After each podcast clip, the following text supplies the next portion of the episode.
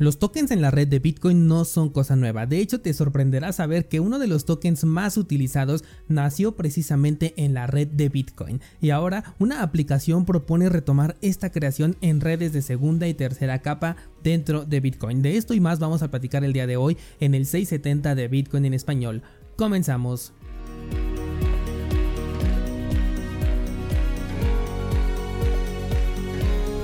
El precio de Bitcoin tuvo un ligero movimiento alcista que pudimos ver en el gráfico y que afectó a prácticamente todo el mercado. De hecho, una de las criptomonedas que más, eh, en donde más lo noté fue en Cardano que es una de las criptomonedas que ya sabes que sigo, la cual regresó a su zona de eh, resistencia, en este caso de los 40 centavos de dólar, pero no consiguió romperla. De hecho, se quedó precisamente en el punto milimétrico de esa zona de resistencia que ya hemos marcado desde hace mucho tiempo, cuando todavía era una zona de soporte.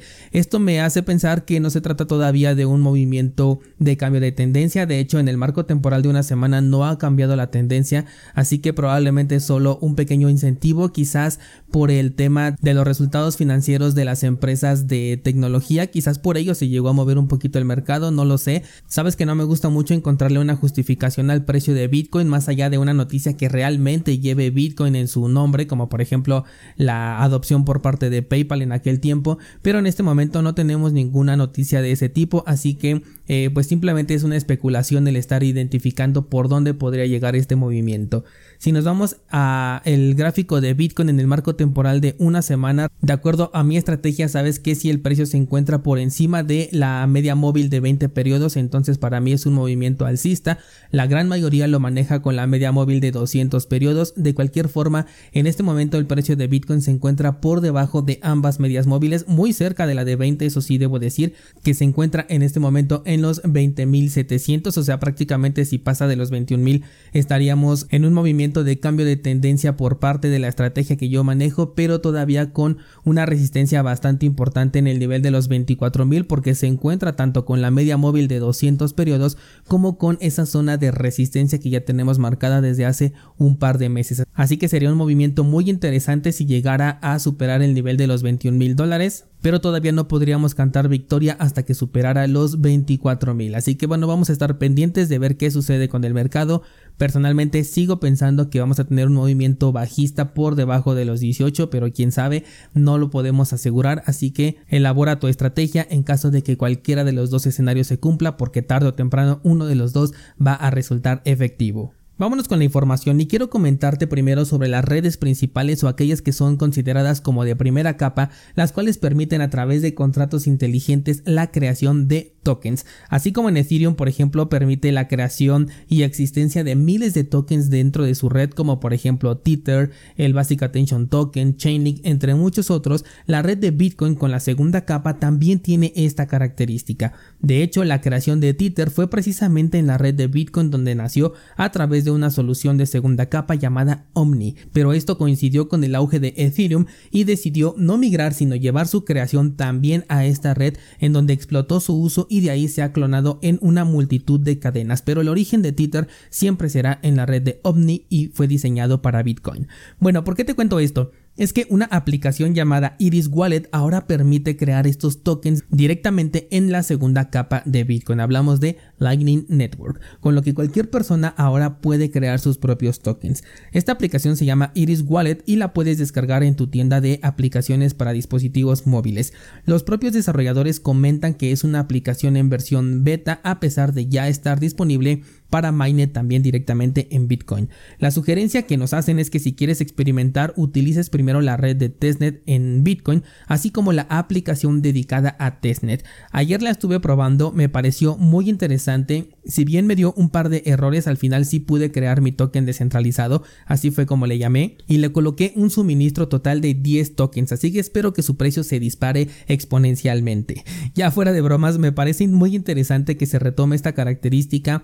Hace un par de semanas de hecho te había comentado que se estaba ya desarrollando esta clase de tecnología para traer a Tether hacia la Lightning Network, lo cual no sé qué tan positivo pueda llegar a ser, pero bueno, el desarrollo es constante y eso es lo que me gusta con Bitcoin. Esta aplicación permite precisamente hacer algo que nos acerca a ese futuro. De hecho, Tether ya podría estar comenzando a hacer aquí su token dentro de Lightning Network. La creación de estos tokens se hace a través de contratos inteligentes y de nuevo me detengo aquí para explicarte que siempre han existido los contratos dentro de Bitcoin, pero son bastante limitados con respecto a los que tiene Ethereum. En Bitcoin, por ejemplo, cuando haces una transacción se está utilizando un contrato inteligente. Cuando utilizas Lightning Network es un contrato inteligente, un time lock, una transacción multifirma. Todos estos casos son ejemplos de contratos inteligentes dentro de Bitcoin, pero aquí los vas a encontrar con el nombre de scripts. Esta aplicación de la que te hablo entonces en conjunto con Lightning Network permite escalar a un siguiente nivel el tema de los smart contracts en Bitcoin. ¿Será que la próxima moda cripto sean los tokens creados en la segunda capa de Bitcoin? ¿Quién sabe que nos depare la siguiente moda cripto? Vámonos con otro tema y resulta que Compound está identificando un posible punto único de fallo para las aplicaciones descentralizadas, sobre todo aquellas que utilizan un colateral para préstamos. Ha tomado medidas en este momento que pronto se espera se repliquen en otras aplicaciones. Y es que tokens como por ejemplo Maker, de la que estábamos platicando el día de ayer, el Basic Attention Token, el Your Finance y 0x van a dejar de ser soportadas por Compound para colateralizar sus préstamos. Esto debido a la baja liquidez que existe en estos tokens, lo cual los vuelve manipulables en temas de precio y con ello también se vuelven vulnerables a posibles exploits como lo ocurrido en Mango Markets, noticia que te traje la semana pasada. Al mismo tiempo lanza una advertencia a los otros mercados de tomar medidas antes de que un hacker pueda aprovechar estas debilidades en proyectos que tienen una baja capitalización dentro de estos mercados. La tendencia bajista de los mercados ha obligado a las empresas a tomar medidas especiales, incluso en las DeFi. Primero vimos los problemas de insolvencia en temas de finanzas centralizadas, tenemos ahí a Celsius hasta arriba de ese top y ahora estamos viendo cómo la liquidez en las colateralizaciones comienzan a escasear en ciertas criptomonedas. Esto me parece natural porque una DeFi de estas que manejan colateralización no favorece cuando el mercado es bajista. Esto lo hablamos desde el 2020 si no me equivoco. Quizás el próximo paso sea crear una especie de cortos de, de operaciones en corto pero dentro de DeFi para poder aprovechar del mercado bajista y no perder la liquidez del mercado. Vaya que es una buena idea, ya lo veo venir en el corto plazo y seguro que lo estaremos comentando aquí en el podcast.